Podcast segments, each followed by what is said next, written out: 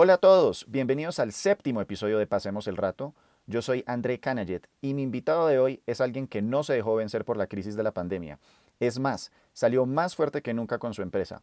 Estoy hablando de Juan Pablo Pradilla de Sajú y estaremos hablando sobre cómo superar los fracasos para mejorar, cómo ha llevado junto con sus socios una marca de cuelgagafas a ser una empresa en crecimiento y uno de los emprendimientos más prometedores de Colombia. Si tienen afán, pueden saltar al minuto 3, aunque no se los recomiendo porque no se van a querer perder un segundo del capítulo de hoy. Ya nos vemos. No saber de lo que la gente está hablando es incómodo, pero muchísimo peor es querer participar y no estar al día. Esto es Pasemos el Rato, un espacio en el que hablo sobre distintos temas para que te enteres de todo y nunca te quedes fuera de la conversación. Yo soy tu anfitrión André Canaget y hoy conversamos con Juan Pablo Pradilla de Sajú. Bueno, y con eso le damos la bienvenida a Juan Pablo Pradilla de Sajú, que la semana pasada estuvo en Pasto. Es la primera persona, bueno, segunda persona que conozco que va a Pasto. Me han dicho que el aterrizaje es eh, bastante aculillante allá. ¿Cómo fue ese tema? ¿Qué más, Andrés? Sí, pues el vuelo era a las 8 de la mañana y terminamos despegando como a las 11 de la mañana porque estaba nublado el aeropuerto de Pasto. Y entonces pues uno se alarma. Y, y cuando fuimos a aterrizar, evidentemente es uno aterriza entre las nubes y después aparece como en la mitad de una montaña un aeropuerto. Es un poco aculillante, como usted dice.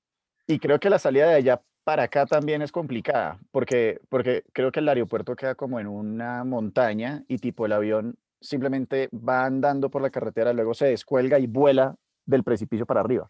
Bueno, así sí no lo sentía la de vuelta. creo que estaba en el de la mitad, ¿o qué? Sí, sí, sí, sí, sí. Pero a la vuelta estuvo más fácil, no había tanta neblina, entonces como que fue, fue más amigable. No estuve tan pendiente. En el de ida sí iba nervioso la aterrizada. ¿Y qué, lo, ¿Y qué los llevaba a Pasto? ¿Qué está planeando Estábamos, allá? Vamos a sacar una colección tejida en palma de Iraca. Entonces, pues es una colección como con mucho sentido y muy especial porque es súper, súper artesanal. Y lo que quisimos fue como conectar con la comunidad, ir a conocer la gente que lo hacía, entender un poco como el porqué de, de sus tejidos, de cómo combinar los colores, cómo funciona la palma de Iraca, de dónde sale. Entonces queríamos también como documentar todo y hacer unos videos chéveres para el Instagram y decidimos pues en vez de como que contratar un equipo de video y mandarlo allá, aventurarnos nosotros, llevarnos nuestras cámaras y GoPros y tratar de hacer un video que seguramente pues no va a ser 10 de 10, pero va a tener mucho sentimiento. Ok. Cuéntenos para de pronto las personas que no saben qué es Sajú, ¿por qué es tan importante entender un poco la historia y el contexto de las comunidades con las que ustedes trabajan para sacar sus productos? Bueno, creo que lo primero clave es explicarles qué es Sahu. Sahu es una marca de accesorios. Eh, nuestro, lo que más vendemos son cuelga gafas y accesorios para gafas. Eh, y es lo que nos ha hecho como muy fuertes. Eh, tenemos un montón de colecciones y siempre tratamos de hacer cosas diferentes. y yo creo que ahí donde esa palabra diferente es muy importante para nosotros y no es solo hacer las cosas diferentes por hacerlas, sino entender también por qué estamos haciendo las cosas diferentes y qué estamos logrando con eso. Entonces el hecho de, uno puede lograr trabajar con una comunidad y no, no enterarse nunca y no conocerla y venderlo y ya está. Pero el hecho de uno conocer el trasfondo y ver cómo viven y ver cómo tejen y, y cómo conocer sus rituales y demás, pues nos alimenta a nosotros mucho y nos apasiona mucho el tema. Entonces, pues eh, como que nos compromete yo creo que muchísimo más con la causa. Y yo creo que logramos transmitirle eso también a nuestros clientes y a, y a la gente que sigue a Sahu. Entonces, pues lo que creemos es que esos ingredientes pues hacen que el lanzamiento sea más exitoso. Y ¿Siguen siendo los cargagafas el producto, digamos, número uno de ustedes? Porque sí, todavía yo, siguen siendo. Yo soy muy, muy, muy honesto. Yo me acuerdo que hace unos, no sé, tres, cuatro años yo empecé a ver que todo el mundo tenía cuelgagafas y cosas. Y yo no entendía como, comillas, esta moda que había. Y yo dije, bueno, eventualmente, cuando, uno, cuando ya toda Pasará. la población tiene su, cuelga, su cuelgagafas, eh, pues ese es el final, ¿o no? O, o sea, la gente vuelve y les compra más gafas, tienen colecciones de Yo creo que cuando todo el mundo tiene su gafas es el principio. Nosotros, o sea, para nosotros el gafas pues es un accesorio que es supremamente útil y lo que hemos querido hacer es juntar esa utilidad y darle pues estilo y como una conexión emocional. Entonces, iteramos mucho, sacamos muchas colecciones y lo que tratamos de hacer es que la gente no solo tenga un cuelga gafas, sino que al revés, una vez descubra y tiene su primer cuelga gafas, pues dice, yo toda la vida me estuve perdiendo de esto porque pensé que era de viejitos y ahora me, me veo bien con un cuelga gafas, qué maravilla. Eh, y entonces empieza a comprar las diferentes colecciones que tenemos pensadas como para diferentes momentos y públicos. Entonces yo creo que un poco pasa lo contrario y, hoy, y la primera pregunta que hizo también es chévere, o sea, hoy en día nuestro principal producto sigue siendo los gafas y el 90% de las exportaciones que hacemos son gafas porque es como el core de la, de la marca y, lo que hacemos muy diferenciado a los demás. ¿Qué hace que la gente desee tanto un gafas que personas jóvenes, como usted dice ahora, eh, digamos, lo consideren una cosa esencial y que no sea una cosa de viejitos? ¿Cómo hacen también para que la gente resuene con la marca de ustedes, porque, digamos, en varias de las respuestas que, me ha dado ya, noto que un tema muy importante es como el storytelling y todas las cosas que hay alrededor de lo que es Sahu, que no es simplemente como, ah, unos gafas, sino hay un poco más eh, de estilo de vida. ¿Cómo han logrado ustedes crear esa necesidad en la gente? Total, o sea, yo creo que pues nosotros lo que hemos tratado de construir es eso, no, no tanto como que la gente quiere usar colgafas, sino que quieran usar Sahu. Y yo creo que es un tema de una labor de mercadeo pues supremamente juiciosa y constante de, pues, de vender el producto como lo queríamos y como nos soñábamos y al principio, y hay clientes que todavía pues no lo entienden, em, es un producto que puede ser 100% fashion, o sea, el cuelga gafas, sí, si uno coge el cuelga gafas de la abuelita, que es el cordón del zapato, y se lo amarra las gafas, pues se va a ver asqueroso pero si uno tiene un trabajo de diseño por detrás em, y después toma unas buenas sesiones de fotos, lo combina bien, sea, como que lo, realmente lo que hemos descubierto es que era una categoría que estaba olvidada.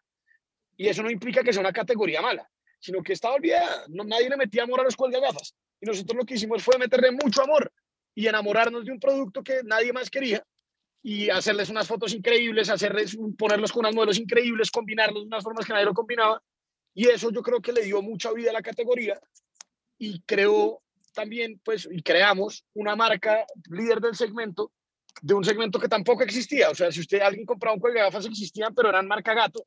Nosotros lo que hicimos al darle todos, como todo este amor a la categoría, fue posicionar Sahu como esos cuelga gafas que, que no son el cuelga gafas genérico, sino que es un cuelga, cuelga gafas especial. Increíble. ¿Quién es el, digamos, el encargado del mercado, el mercado tecnista en Sahu? Eh, porque ah. creo que el éxito principal de Sahu, pues obviamente más allá de que tienen un producto muy bueno eh, y otras cosas que iremos tocando poco a poco en el podcast, es lo bien mercadeado que está. En verdad uno le dan ganas de decir, oiga, yo quiero tener algo de estos tipos. Uno va caminando y ve la pantallita esa que ustedes tienen con realidad aumentada, eh, ve los colores, ve las distintas colecciones.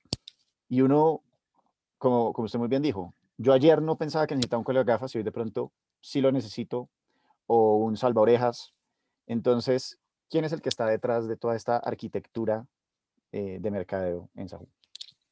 Pues arrancamos hace tres años, los dos socios que éramos en su momento, y ya somos tres, los tres estamos full metidos en el proyecto. Y yo creo que si bien hay unos que estamos más encargados de área mercadeo, como en responsabilidades, todos jugamos un rol súper importante porque nos encanta sentarnos a crear tanto productos, campañas y como tratar de soltar un poco ese, como esa creatividad que tenemos eh, y después pues con eso lograr hacer campañas exitosas. Entonces yo creo que entre todos nos ayudamos mucho. Hoy en día pues además tenemos un equipo interno de diseño, tenemos dos diseñadoras que trabajan tiempo completo en Sahu, creando contenido, creando, o sea, como un poco aterrizando todas esas cosas locas que se nos ocurren a todo el equipo. Em, y, y, pues yo lo que sí creo es que somos una empresa pues chiquita eh, y pues tenemos como cuatro personas de, de, las 15 o de las 12 que, y más bien de las ocho que hacen trabajo de oficina, hay cuatro que se dedican más o menos al mercadeo.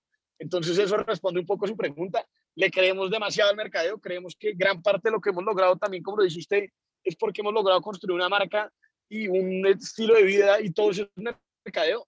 Entonces, pues como que siendo acordes un poco a los resultados que hemos tenido, le seguimos creyendo mucho y le seguimos trabajando un montón. Esta, digamos, es una duda que, que me llega bastante de las personas y es, eh, ¿por qué es importante hacer mercadeo eh, si tengo un presupuesto pequeño? Digamos, usualmente la gente queda como en una espiral que es, me gustaría hacer mercadeo, pero no tengo plata. Eh, necesito realmente estar enfocándome en vender mucho para poder tener plata para poder hacer mercadeo.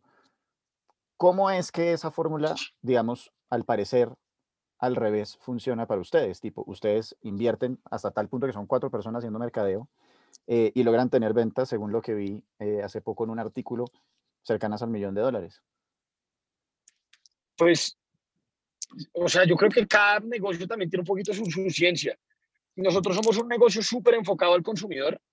Em, entonces, como que y, es un producto que en verdad tiene un montón de competencia, o sea, no competencia como Sahu, sino hay demasiados sustitutos.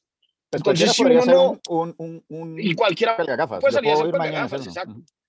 Exacto. Eso como que no es como que haya un rocket science detrás.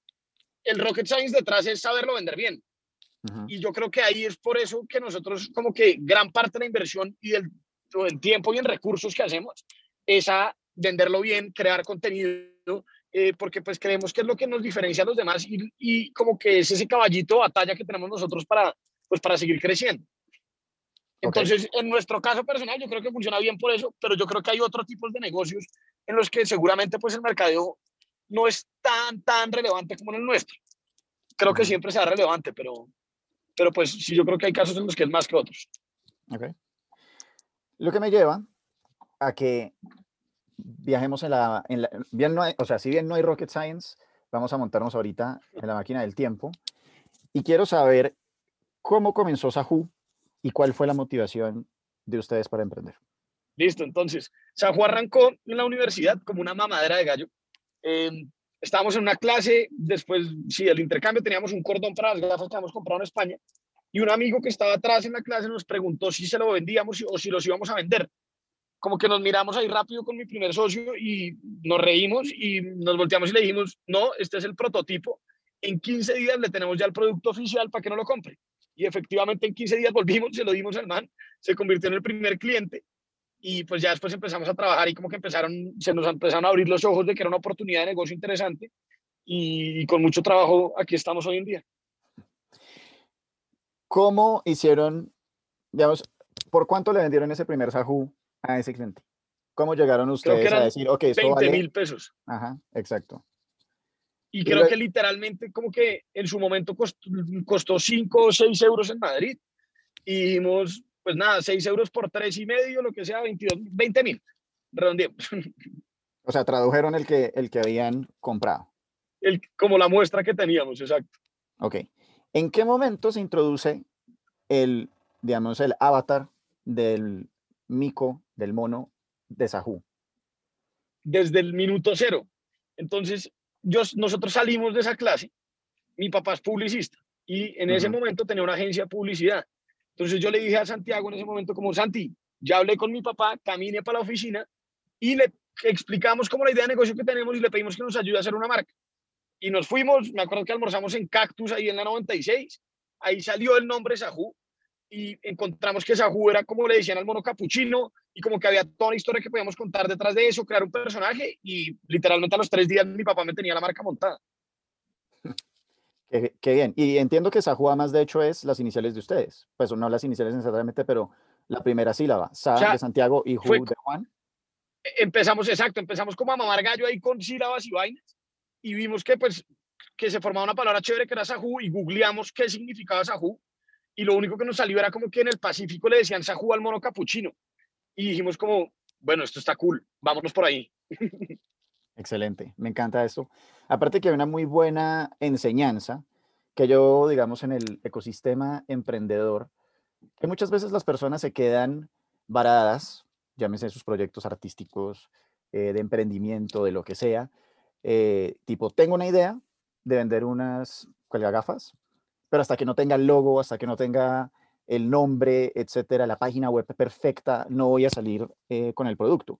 Y me encanta la historia de ustedes, que básicamente ustedes, valga la redundancia de ustedes, empezaron a vender un producto que ni tenían y crearon una marca a partir de un, una coincidencia, una casualidad que les pasó en la universidad y por lo que veo en cuestión que de 48 horas, pues ya tenían montado lo que es hoy la empresa de ustedes. Sí, fue a toda. ¿Cómo hacen, o por lo menos usted, para tomar acción rápidamente? ¿Cómo hace para no quedarse eh, procrastinando, ponderando, pensando en cuál será la mejor estrategia, etcétera?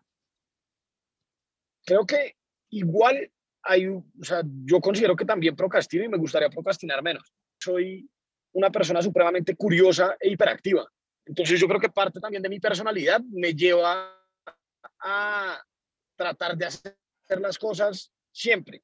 Y como no quedar fans de una como de un libro que se llama The Lean Startup, que básicamente lo que propone es hacer pilotos y pilotos y pilotos y ir iterando sobre los pilotos.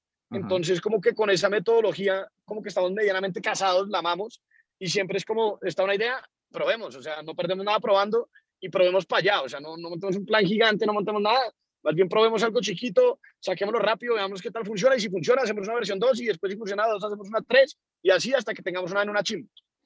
¿Cuál ha sido el mayor o uno de los mayores fracasos que han tenido en Sahu? Justamente ahorita que estamos hablando de cómo entrar a ese laboratorio. Eh, Por ejemplo. ¿Cuál fue un experimento que dijeron, uy, esta vaina? El salva, el salvagorras. Entonces, el salvagorras fue un producto que nos inventamos como en el 2018, para el, primer buró, para el segundo buró. Em, y era, el concepto era pues interesante, era que usted tenía un sajú más cortico, que es, tenía un mosquetón, ese mosquetón se lo ponía como la camiseta, como al cuello, y el otro mosquetón se lo ponía a la cachucha. Traducción de cachucha igual gorra. Entonces, cuando usted estaba en una cabalgata, en un barco, en cualquier actividad como medianamente rápida, con viento, eh, y tenía una cachucha puesta, pues si la cachucha se le volaba, no la perdía, sino que le quedaba colgando. Entonces, pues era como cool la idea, no sé qué, tran. Me acuerdo que cuadramos, hicimos una producción chiquita y nos fuimos para Peñaliza a grabar el video. Em, y empezamos a, hacer las tomas como en el jet ski. Y uno botaba la cachucha para atrás y ¡puf! la cachucha volaba, o sea, se llevaba la camiseta más o menos. Em, y probábamos y probábamos y nada servía. Eh, y pues después decidimos como no, esto pues no tiene ningún sentido, o sea, paila, nos toca replantearlo y, y, no funciona. Lo peor es que me parece una excelente idea. O sea, ahorita cuando estaba sí, hay que hacerlo la, bien. La, la, historia, yo estaba pensando como, no entiendo cómo esto fracasó. No sabía para dónde era que iba. Eh, yo pues creo que fracasó en producción, o sea, en ese momento estábamos muy biches no, no era como que teníamos una facilidad para producir cosas personalizadas, sino que nos tocaba un poco amarrarnos a lo que encontrábamos. Y me acuerdo que el no encontrábamos el mosquetón para eso por ningún lado y encontramos como una vaina en, una vaina de ferreeléctricos, que era como un mosquetoncito como esos que uno tiene para la batería del carro. No sé si sabe como para prender el carro cuando se queda sin batería, pero unos como miniaturas como para como para computadores y mierdas como de programación. Entonces, como que no encontramos nada y encontramos ese y dijimos, no, este está perfecto. Pues obviamente esa vaina no resistía nada y, y nos sirvió. Es un producto que sin duda alguna hay que iterar y hay que volver a intentar porque, porque yo creo que es bacano. Pero, pero pues en su momento fue un fracaso absoluto. Y cuéntenos ahora una evolución, es decir, algo que ustedes dijeron, ok, X producto o X estrategia de mercadeo que vamos a intentar, pensaban que iba a funcionar muy bien, no lo hizo y luego fueron ajustando poquito a poquito hasta que se volvió, digamos, ganador. A ver, y lo pienso. Em, puede ser, por ejemplo, los exhibidores. O sea, los exhibidores nos tocó hacer un montón de versiones. Entonces, sin duda alguna, pues íbamos a tiendas, por ejemplo, teníamos Pitch and Hunt, necesitábamos estar en tiendas, eh, pero pues no podíamos tirarlos a ahí, sino que queríamos que se vieran lindos y que estuviera evidentemente el mono presente. Entonces, es más, en, en el pitch hunt de Multiplaza, ¿es que es? Mm. Está, ah, está exhibido el primer exhibidor. Sería o, o, Plaza Claro, o Metrópolis, o Metrópolis, Metrópolis.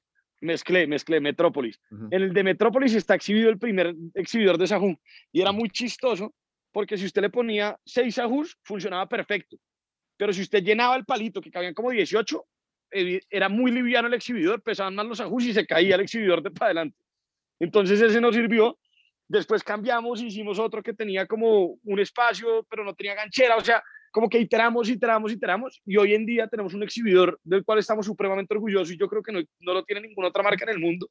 Es un exhibidor impreso, impreso en impresoras 3D a partir de plástico reciclado y pues rota, eh, se pueden reemplazar las partes, es modular, o sea, como que ha sido la cuarta o más bien la sexta versión del, del, del display de Sahu. Me Y encanta, seguramente no será la última y seguiremos mejorándolo.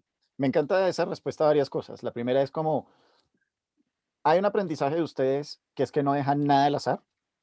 eh, inclusive los exhibidores, todo, ustedes les están dedicando una energía muy importante para que, digamos, se vea lo más pro posible.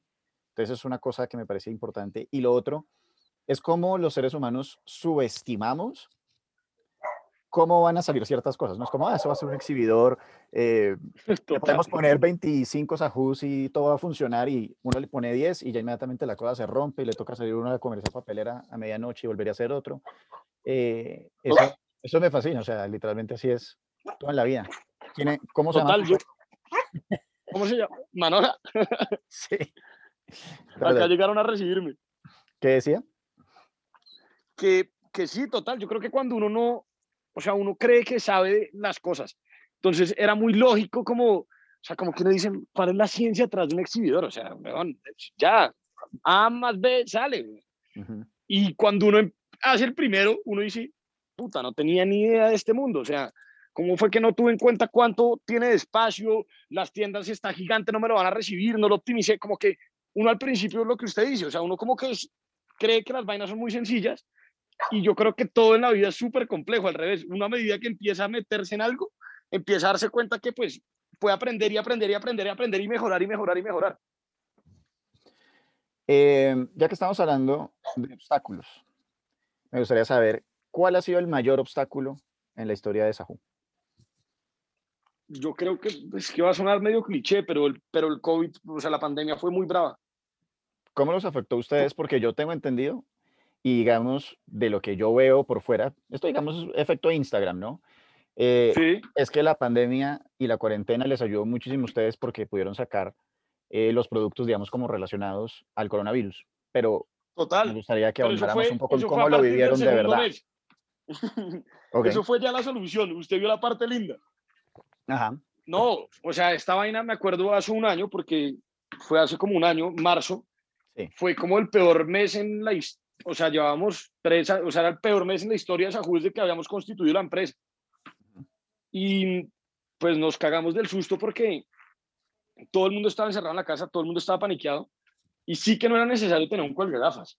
ujú, Es decir, o sea, uno en la casa, pues es jodido perder las gafas. sí, O sea, se le refunden, pero no las pierde. Eh, y más si no está saliendo y nadie lo está viendo. Y nosotros también vendíamos un tema de fashion súper importante. ujú. Entonces, como que se nos volvió y nos sentábamos y pensábamos y decíamos, ¿cómo hacemos para, como para cambiar un poquito el speech en la cuarentena Traducción de speech, discurso. y, y volver el cuelgagafas un producto necesario a la cuarentena? Pero, o sea, iterábamos, iterábamos, iterábamos y la verdad fue que nunca se nos vino nada interesante a la cabeza como para hacer una campaña. Em, y pues fuimos muy de buenas que habíamos empezado a explorar el mundo de la impresión 3D y más bien lo que se nos ocurrió fue decir, pues ampliemos un poquito el portafolio de Sajú y, y vámonos con unos productos específicos para el COVID, que era el salvaorejas y el Garfield. Y pues esa vaina nos salvó. Y ahí sí, o sea, duramos como un mes, o sea, marzo y abril, que fueron muy graves. Y si no estoy mal, el 5 de junio del año pasado lanzamos Sajú versus COVID. Y junio fue el mejor mes en la historia de Sajú en e-commerce. Aparte, digamos, de las eh, consecuencias obvias, que es la que dijimos, digamos, reducción en ventas, sobre todo por un elemento que uno de pronto no considera de primer orden. ¿Cómo más se vio afectado el negocio de ustedes? Esto es una cosa que a mí me interesa porque muchas veces eh, las personas hacen preguntas y queda faltando un poco más de entender las verdaderas consecuencias a un negocio. O sea, tipo, ok, dejamos de vender, no sé, el 60% de los cuelgagafas que teníamos y eso sobre todo nos impactaba en, voy a inventarme acá una telenovela, eh, la nueva planta que acabábamos de comprar para hacer 2 millones de sajús eh, mensuales. Ok. Entonces quisiera entender un poquito más, si quiere puede compartir esa información.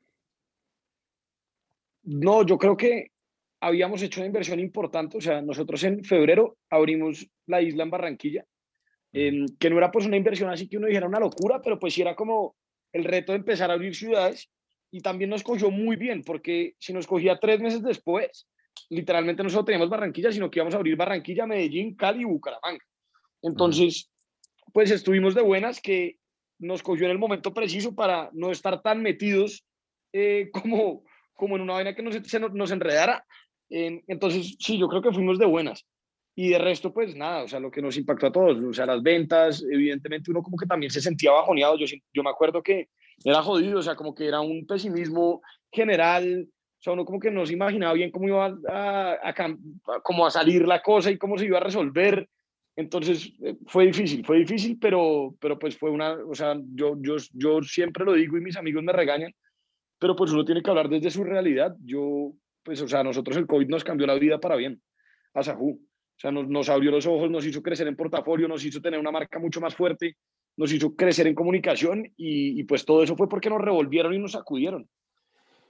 ¿Cómo hicieron para combatir con ese pesimismo de decir, puta, no tenemos nada que ofrecer, comillas, eh, solamente somos los tipos de los cuelgagafas, nadie necesita cuelgagafas en este momento eh, de cuarentena.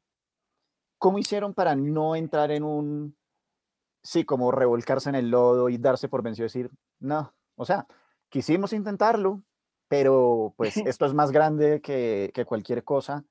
Eh, y, y, pues adiós, Aju, fue un gusto conocerte. Yo creo que también tuvimos suerte que nosotros somos organizados y siempre jodíamos con tener un colchón de plata por si acaso. y, y, pues eso nos salvó porque pudimos actuar. Pero pues lo segundo fue que no estábamos dispuestos a, a vencernos tan fácil. O sea, llevamos dos años que habíamos renunciado a nuestro trabajo como a la carrera profesional que todo el mundo decía, pero es que está vendiendo cuelga gafas, o sea, ¿por qué renuncia? Tiene como una carrera asegurada. Entonces como que habíamos ya nos habíamos comido toda esa mierda, entre comillas, eh, no estábamos dispuestos a, a, perder tan fácil. Entonces íbamos a dar la batalla a muerte y si no eran Sajú versus COVID, seguramente algo más nos íbamos a inventar. Y, pues hasta que no perdiéramos y literalmente nos cerraran, no íbamos a, a dejar de intentarlo. Entonces yo creo que eran esas ganas. Aparte del coronavirus, ¿ha habido algún otro evento importante, digamos una negociación, eh, no sé, cualquier cosa que ustedes le hayan martillado y martillado mucho y que haya logrado salir adelante? ¿O siempre todo fue, digamos, desde el comienzo como, oiga, quiero sus colgagafas y, como dicen en inglés, smooth sailing, ¿no? Navegando, navegando relajados. Pues, o sea, yo siento que, que no ha sido tan smooth, pero tampoco ha sido complicado a ver, nosotros tenemos una ventaja y es que los tres socios vivimos con nuestros papás, entonces no es como que tengamos una necesidad de, de sacar un salario tan rápido ni nada, entonces como que éramos súper permisivos en eso.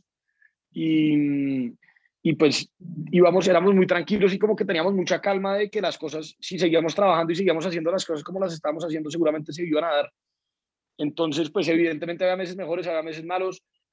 Hubo, yo me acuerdo que hubo, a mí me preocupaba mucho que éramos supremamente urodependientes nosotros vendíamos en buró tres veces de lo que vendíamos en un mes y eran dos buros, buros al año. Entonces, pues, no estar en buró era complicado y en la pandemia, pues, evidentemente no iba a haber buró. Entonces, como que todos esos, o sea, son como cosas que no son tan, tan, tan impactantes, pero sí son muchos pequeños detalles que hacen que, pues, que la cosa fuera smooth, pero no fuera tan smooth. ¿Cómo lograron destetarse de, de las ferias? la página web, yo creo, y, y dejar también un poco la huevonada. Nosotros nos guardábamos mucho para las ferias. Entonces nosotros decíamos, si vamos a lanzar, lanzamos en buró. Eh, Si vamos a hacer, hacemos en buró. Y fue como, pues si no hay buró, pues lancemos y, no pasa nada. O sea, podemos lanzar nosotros también. Pueden hacer dos lanzamientos. o sea, si, Exacto, si el lanzamiento es tan malo que nadie lo ve, pueden volver a lanzarlo. Literal, y, y, y, no, y no tengo que esperar ese momento, pues porque ese momento es, el año pasado no iba a estar. Entonces, em, fue como, pues no, no hay, o sea, no es como, como que no queramos ir. Evidentemente el día que haya, pues volveremos felices, pero, pero pues si no hay, pues algo tengo que hacer, no me voy a quedar esperando al buró del 2021. Entonces lancemos, creemos vainas nuevas, mucha pauta digital, montemos mejor el e-commerce y todo eso yo creo que nos ayudó pues un montón. ¿qué planes entonces? O sea, ¿cómo sales a de, de la cuarentena? ¿Y qué planes hay para el futuro cercano, mediano, largo, los que quiera compartir? Bueno, yo creo que salimos recargados de la cuarentena, salimos absolutamente enamorados del proyecto y con una fe inmensa en que es una, o sea, que, que tenemos algo muy, muy chévere, que la gente conecta, que la gente lo sigue. el lanzamiento de las gafas, pues fue, fue otra vaina que fue increíble. Era como un proyecto que la gente nos preguntaba mucho, pues todo el mundo era como, ¿por qué no venden gafas? Y estuvimos a punto, también si no hubiera sido por la, por la pandemia, íbamos a sacar unas gafas chinas de, de mierda, entre comillas, que iban a decir Sahu, pero no iban a ser Sahu. O sea, eran unas gafas chinas que maquilaban y le ponían el nombre. Y como todo esto pues se frenó y paramos, dijimos, no, paremos esa inversión, lo hagamos. Y después descubrimos que las podíamos hacer en Colombia con tapas plásticas recicladas, que era un proyecto pues supremamente loco y arriesgado, pero que estábamos dispuestos a tomar. Fue un hit absoluto, la acogida ha sido buenísima. Em, entonces yo creo que salimos muy contentos, muy enamorados del proyecto y como que también está el hecho de sacar las gafas recicladas y empezar a entender del reciclaje y de todo ese mundo Em, nos, nos, está haciendo como tener una bandera y tratar de hacer siempre las cosas súper responsable con el medio ambiente. Y eso va a ser una cosa y un cambio importante que va a tener Sajo este año y en el futuro. Y es que todo lo que vamos a hacer pues va a tener un propósito ambiental y queremos que, ah, pues hay cosas en las que no puede generar un impacto más grande que en otras, pero en todas por lo menos genera un pequeño impacto. Y, y planes a futuro, pues infinitos. Este año se vienen muchos lanzamientos, se vienen nuevas gafas. Eh, se viene una vaina que es increíble que, que, que, se la ha hecho acá en primicia y es que se viene esa Kids, que es todo lo que existe ahorita, pero para niños. Eh, vamos a lanzar con toda, porque salimos de una vez con todo el portafolio, o sea, no vamos a empezar con, con cositas, sino que vamos a salir súper robustos. Em, queremos como que transmitirle a los niños y, y, siempre yo siento que ha habido una como un bullying y un tema mamoncísimo a la gente y a los niños del cole, de, los, de los colegios que usan gafas y lo que queremos lograr con Sahu Kids es como imponer una moda, imponer que al revés, que usar gafas es increíble y que no tiene nada de malo y que hay muchas opciones de gafas y que hay muchas opciones de cuelga gafas y de estuches y de formas de como de gozarse pues ese problema que tienen algunos niños o, dificultad o reto, como lo quieran llamar. Entonces Sahu Kids pues es un proyecto divino que, que viene con toda y, y nada, pues tenemos mucha fe en todo el tema también de expansión internacional que es como el gran reto del 2021. Y es así como el reto del año pasado de pronto fue como destetarse un poquito de el reto yo creo que este año es destetarse un poquito de Colombia. Me, o sea, me está rebotando la, o sea, la cabeza con una cantidad de preguntas estoy intentando organizarme. Bueno, número uno, quiero felicitarlos porque yo en verdad los admiro muchísimo ustedes como emprendedores. Creo que eso están en mi top 3 de las personas que yo conozco eh, de emprendimientos. Eh, en verdad, como por la resiliencia, la creatividad, la pasión que tienen. Pero me encanta lo acertados que ustedes son. Y quisiera saber un poco cómo llegan ustedes a ese proceso o cómo es ese proceso, digamos, de brainstorming, lluvia de ideas, traducción, eh, para decir, listo, la próxima cosa que vamos a hacer son gafas eh, a partir de desechos plásticos y lógicamente lo siguiente que tiene que venir es una colección para niños. ¿Cómo hacen ustedes eso? yo creo que oímos demasiado a nuestros clientes. O sea, yo creo que nosotros no tenemos ni idea. O sea, porque nosotros podemos ser tercos o no. Y, y si somos tercos, la cagamos. Entonces nosotros, por eso yo amo ir a Buró y la gente nos dice, pero ustedes ya venden un huevo, ¿ustedes a qué van a Buró? Y es, yo necesito entender a mi gente, yo necesito hablar y yo necesito mostrarles las gafas y que me digan qué opinan y decirles, me sueño sacar unas gafas para niños y me digan, no, tú eres bruto, ¿cómo las vas a sacar? Esas ya existen. O sea, no sé, como que todo ese feedback de los clientes a nosotros nos da muchos, muchos insights. Em, es más, yo a veces cojo, nosotros tenemos una persona que se dedica a servicio al cliente y a mí me encanta a veces como meterme al WhatsApp y contestar a la gente y hablarle un poquito como, hola, mira, te cuento, soy Juan Pablo, eh, te quería preguntar cómo te fue. O sea, como que esos insights para nosotros son súper, súper valiosos y siempre tratamos de ponerlos en la mesa como súper por encima de todo lo que nosotros creemos. Es como, venga, nos preguntaron 60 veces si tenemos gafas. O sea, ¿qué vamos a hacer? Entonces, como que un poquito el mercado también nos está diciendo qué hacer. Y después todo el mundo es como, ven, pero no tienen para niños, todo el mundo con los niños chiquitos. Entonces es como, mierda, ¿cómo va a ser que no tenemos para niños? Yo creo que, ese, que esa es un poco la forma en la que lo hacemos. Me parece brutal. Em, y me parece también brutal el hecho de que se estén empezando a meter en temas de causas. Eh, siento que ahorita hay una saturación tan importante en el mercado de emprendimientos, lo que decíamos, cualquiera puede ir y hacer los cuelgagafas, pero realmente lo que hace que a uno, que a un emprendimiento de, de cuelgagafas, digamos, la gente le dé la mano en una situación tan complicada como la que ha sido la del último año a otra, es el hecho de que uno tiene marca. Básicamente tener marca es lo que permite que una camiseta hecha con los mismos materiales se pueda vender a 300 mil pesos y otra se venda a tres camisetas por 6 mil, ¿no? ¿Verdad? No, es que literal, yo me acuerdo que antes enfrente de, de un centro comercial aquí en Bogotá, se parqueaba un tipo, sí, se parqueaba un tipo. El del carrito rojo. Exacto, literal, el mismo. Entonces, esa es la diferencia, porque tienen marca. ¿Y cómo se crea marca? En parte lo que ustedes están haciendo, que es crear una experiencia, pero sobre todo creo que es muy importante ahorita empezar a conectar con causas. Y me gusta muchísimo esta, tanto del bullying y digamos como de, o bueno, anti-bullying, y de promover la individualidad y también la del medio ambiente. ¿Por qué para ustedes son importantes esos, digamos, dos puntos? Así caigamos en respuestas cliché o obvias. No, yo creo que, a ver, y para ser 100% honesto, a nosotros ya nos estaba faltando algo así. Y, y uno tener una empresa y hacer el proceso de emprendedor es duro, y ¿Cómo se cansa? O sea, a mí ya me cuesta trabajo salir a vender cuelga gafas. O sea, yo llevo cuatro años echándole el mismo cuento a las mismas, o sea, muchas personas, ya es mamón, o sea, y uno necesita refrescarse y como llenarse de, de cosas que lo llenen a uno. Y cuando empezamos a entender todas estas causas y como que veíamos que podíamos integrar causas al proyecto, fue supremamente gratificante para nosotros porque como que nos devolvió un poco eso que, que habíamos normalizado y era como todo ese picante y esas ganas de, de hacer muchas cosas y de gozárnoslo y de contar el cuento otra vez y como que nos refrescó y nos dio un revolcón que, que pues yo creo que es importantísimo y también pues nos permite ser mucho mejor marca. Entonces era como lo mejor de los dos mundos porque era como nos estamos recargando energía y al tiempo estamos haciendo las cosas mejor. Por ejemplo, digamos, yo encuentro que las personas usualmente cuando se unen a una causa es porque lo han vivido en primera persona. ¿Usted le ha sido víctima y o ha conocido, ha sido cercano de algún caso de bullying eh, y también hago la misma, digamos, con el calentamiento global. ¿Cómo nota que lo afectan, digamos, estas dos cosas, el bullying y el calentamiento global, a, digamos, a términos personales?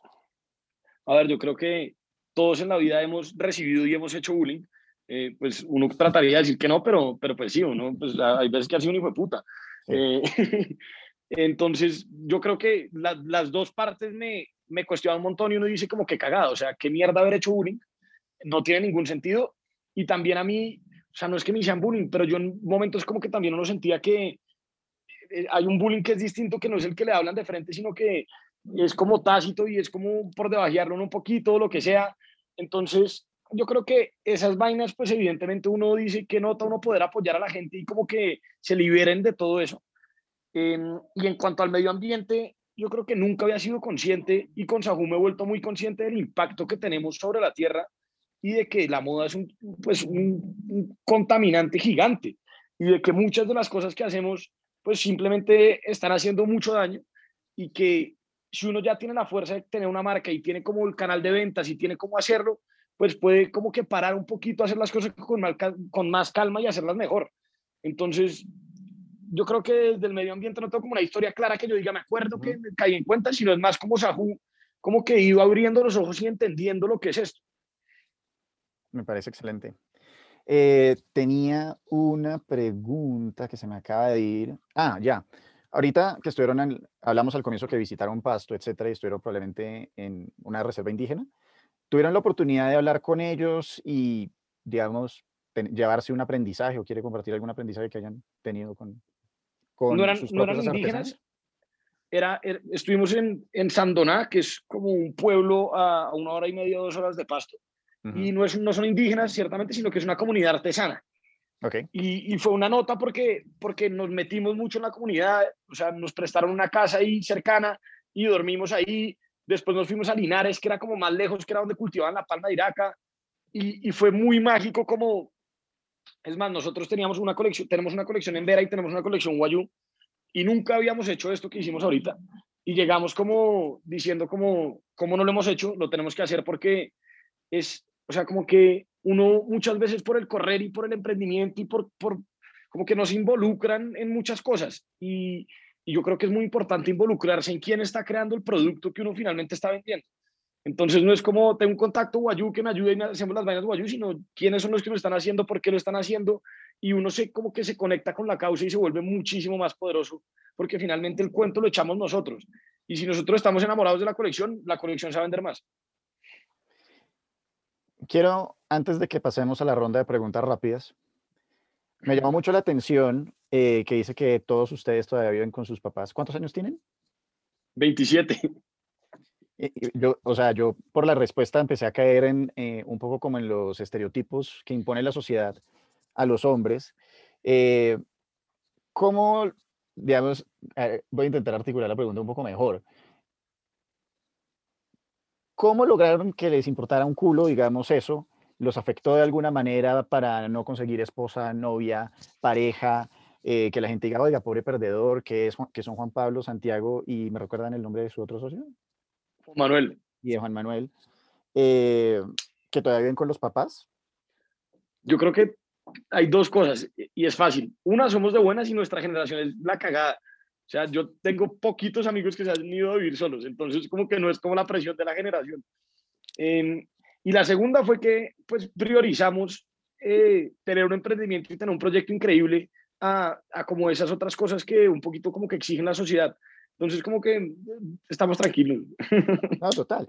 Y hago esta pregunta, digamos, un poco retórica porque a mí me parece muy divertido la sociedad pone muchas de estas cosas, ¿no? Digamos, en el caso de las mujeres como, uy, tienes 30 años y no te has casado o no estás ni siquiera cerquita de casarte y no tienes hijos.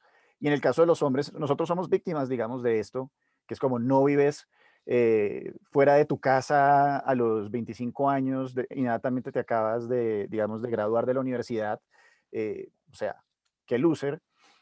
Y siento que este tipo de taras, y por eso es que lo traigo acá a colación, hacen que muchas personas de pronto saquen la mano de su emprendimiento, de cheesecakes, de quién sabe qué cosa, porque dicen, no, es que no me alcanza la plata para poder ir y pagar mi arrendo y tener mi emprendimiento. Entonces prefiero pagar una, un apartamento fuera y adiós emprendimiento, trabajo para, no sé, para Coca-Cola. Me llama mucho más la atención eso que, digamos, este camino de ustedes, que es como, yo tengo mi propia empresa, facturo un millón de dólares al año, eh, inclusive antes, no sé, facturaba 30 millones, 50 millones, pero ustedes se sentían con un, digamos, con, una, con un empoderamiento, imagino que mucho mayor a lo que una persona que está metida en estas, eh, sí, en estos estereotipos puede... Yo creo que es, que es, no comerle tanto a los estereotipos, exacto. Que creo que es algo que es la marca de ustedes, ¿no? Sí, sí, un poco. Básicamente. Entonces, básicamente las personalidades de ustedes están manifestadas en Sahu. Eso es. Yo, yo creo que pasa mucho. Sí, sí, sí, total. Y la gente cuando nos conoce, y es curioso porque antes no pasaba, pero hoy en día conocemos gente que pues acabamos de conocer y que ya conoce la marca. Y nos dicen como, me impresiona que como que transmiten demasiado lo que ustedes son en la marca. ¿Cómo piensan? Digamos, ahora que ya conquistaron Colombia, ¿Cómo es el plan y qué consejos o, digamos, primeros aprendizajes han tenido para las personas que están oyendo y que quieren llevar su marca afuera de cómo ejecutar eso? Consejos todavía no me siento como muy confiado de darlos. Yo creo que es como resiliencia, darle, darle, darle. Es duro. ¿Qué problemas han pues, encontrado entonces, por ejemplo? Uy, todos, o sea, uno para empezar no puede vender en dólares porque en Colombia usted solo puede monetizar de una, entonces toca cobrar por PayPal y PayPal pues no lo tiene todo el mundo, entonces toca abrir una empresa en Estados Unidos y después tienen que abrir la cuenta de banco y entonces tiene que pagar impuestos en Estados Unidos porque quiere una nueva sociedad. Eso empieza a volverse y enviar desde Colombia es un pedo porque HL cobra 16 dólares por si tiene un súper descuento y pues el producto vale 15, entonces usted no puede cobrar 16, entonces toca tener una bodega en Miami, toca surtir Miami, o sea, empieza a ser una locura. Eh, y después, pues listo, usted tiene toda la logística y nadie conoce esa juez en Estados Unidos, ¿quién putas le va a comprar? Porque pues sí, hay mil de gafas y usted puede pedir por Amazon y puede pedir vainas más baratas. Entonces, ¿cómo va a hacer para construir la marca ya? Entonces, todo esto básicamente que le acabo de contar han sido los últimos año y medio de nuestra vida, de una tras otra irla aprendiendo, irla entendiendo. Y, y, lo que vamos a hacer ahorita es apalancarnos mucho en las gafas y en influenciadores para, para tratar de internacionalizar la marca. Es la apuesta que tenemos y como lo que creemos que ahorita nos puede funcionar, puede que no funcione o puede que sí. Eh, pero es como lo que vamos a hacer ahorita. Y, pues el consejo es que traten y que hagan todo lo posible y que no se ensañen en, en que una es la forma de, internacionalizarse, o sea, como que estén dispuestos a cagarla y aceptar que está mal, y porque no es tan fácil el proceso de internacionalización. Yo creo que Colombia, como colombianos tenemos un reto gigante y es que pues Colombia es una vaina muy diferente al mundo y no, no estamos arrancando el, el, negocio en Estados Unidos de pal mundo, sino que estamos arrancando de Colombia. Primero hay que llegar, tener un hub internacional y después sí puedo aspirar a todo el mundo. Entonces, nada, yo creo que es eso. Excelente. Yo, entonces, voy a retomar una práctica que tenía en los Pitch and Hunt Live, y es que al final del capítulo hago unas preguntas rápidas. Algunas preguntas serán bueno, triviales brutal. y otras de pronto no serán tan triviales. De las que preparé para usted hoy son, si hubiera una vacuna de COVID para el COVID-19 ya lista para usted, ¿se la pondría? Acá. De una. De una. ¿Debería existir la pizza hawaiana? No.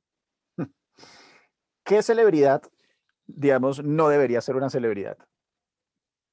Eh, uy, está jodidísima. Eh, no sé, de pronto los políticos. Ok. ¿Quién es alguien que admira y por qué? Admiro mucho a, a, mi papá por su creatividad y por el amor que le pone a todas las cosas y como la fe. Y le queda una semana de vida. ¿Cuál es la mejor enseñanza que ha recibido o que usted dejaría, eh, sí, digamos, como tras su transcurso en estos 27 años por el mundo? Que se la gocen, o sea, que, que traten de compensar todo y hacer cosas que los hagan felices. Excelente. Juan Pablo, eh, para las personas que no conocen Sahu o que ya lo conocen pero no saben dónde encontrarlos, eh, este es un momento de brillar. Redes sociales, los promocionales, las nuevas colecciones, etcétera. Sí, no, nada. Entonces, para que nos sigan en arroba Sahu, S-A-J-U, en Instagram, muy fácil. La página también es así, sahu.co.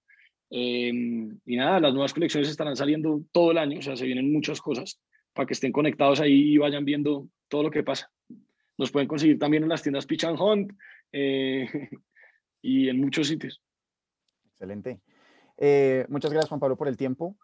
Eh, lastimosamente, cuando uno tiene una conversación así de amena, ni se da cuenta en qué momento dura aquí 45 minutos, pero creo que estuvo muy, muy nutritiva para todo el mundo. Espero que hablemos pronto y nada, nos vemos. Un gran abrazo. Felicitaciones por todo. Muchas gracias, André. Un abrazo grande también y pues gracias también por su tiempo y por tenerme acá echando todo el cuento. María se lo merecen, o sea, es lo mínimo que puedo hacer. Un abrazo. Todo bien. Bueno, ese fue Juan Pablo Pradilla de Sajú. Y si se quedaron hasta acá, significa que ustedes también pasaron un muy buen rato. Pueden contactarme por Instagram y buscarme en Clubhouse, arroba André y contarme qué tema les gustaría que fuera el siguiente, o cualquier otro comentario que tengan del capítulo de hoy o anteriores. Ya que les gustó este capítulo, también se los agradecería un montón si pudieran compartirlo con algún ser querido. Utilicen WhatsApp, Facebook, la plataforma que quieran, LinkedIn, donde se les ocurra. Los espero para el próximo capítulo que estaré hablando con Bernardo Azuaje. Vamos a hablar de inversiones y el estado de la finca raíz con la nueva realidad de la pandemia. Así que si ustedes son de esos que quieren aprender a invertir en ese sector, no se lo van a querer perder porque está brutal. Nos pillamos. Gracias por pasar el mejor de los ratos conmigo. Puedes encontrarme en Instagram, arroba André y seguir el programa por Spotify, Anchor y Apple Music.